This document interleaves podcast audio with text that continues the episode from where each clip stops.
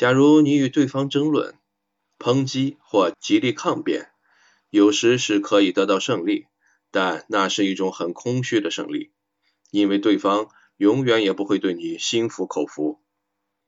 好的，感谢嘟嘟。非常好听的声音，给我们带来了一段我们如何哈在争辩中能够赢得胜利呢？那接下来呢，这一段还没有完，我们有请林梦欢。声乐家珍妮在结婚近五十年之后说道：“很多年前，我和太太有个协议，就是无论我们怎么生对方的气，只要有一个人吼叫的时候，另一个人就得注意倾听，因为两个人同时吼叫的时候，那不是沟通。”而只是煽动效果极其差的噪音而已。OK，嘟嘟和梦欢给我们带来的这一章啊，告诉我们赢得争辩的方法只有一种，就是避免争辩啊。那作者呢，他在自己跟别人争辩的例子当中就得到了深刻的体会，因为你辩论的时候，双方都更坚定自己原来的看法是对的，所以无论你的辩论是赢了还是输了，你都是输了。那帕特里克呢？之前一直在争辩中获胜，但是呢，他卖不掉卡车。真正能够让他赢得订单的信条却是沉默是金。我们在与对方争辩的时候，其实如果真的是赢了，但对方未必心服口服。尤其是你在向客户去销售产品的时候，更是这样，你会丢失了订单。那不能改变对方的心意，就和输了不是一模一样吗？所以卡耐基最厉害的地方，就是用这些非常浅显的一些道理和一些实例，告诉我们非常深刻的哈这些内涵。啊，我觉得确实是这样，因为我在读到这一段的时候。在我年轻，其实二十来岁的时候就是这种状态。确实，我觉得卡耐基非常厉害之处就是能够发现人性的弱点，并能找到解决它的方法。在年轻的时候，我经常会与别人去争论，就是为了自己的观点是赢的，结果呢，弄得两败俱伤。而也没有达到自己真正就是说，哎，想和对方去合作的这么个目的，就是为了这么一个自己固执的一个观点。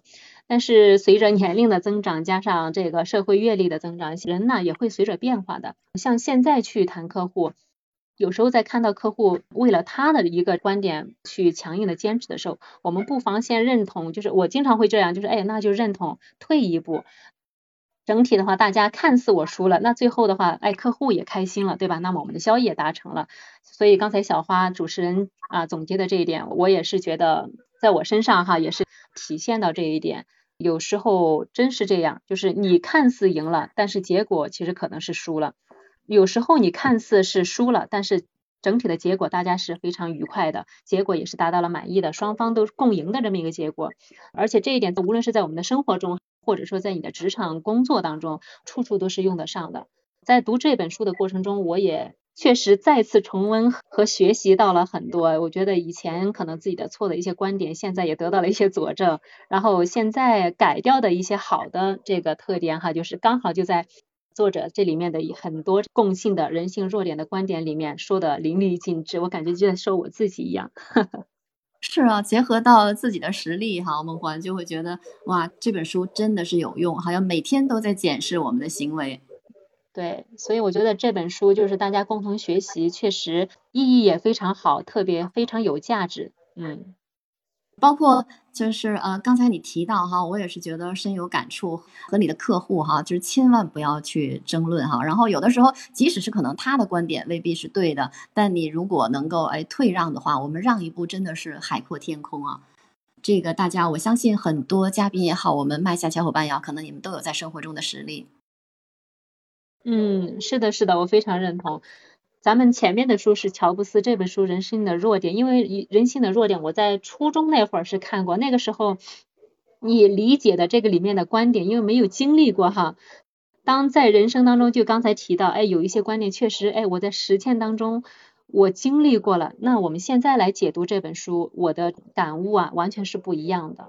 所以，一本好书是值得我们反复去进行解读和品味的。是啊，是啊，啊，你在初中就读过这本书啊？那我就太厉害了。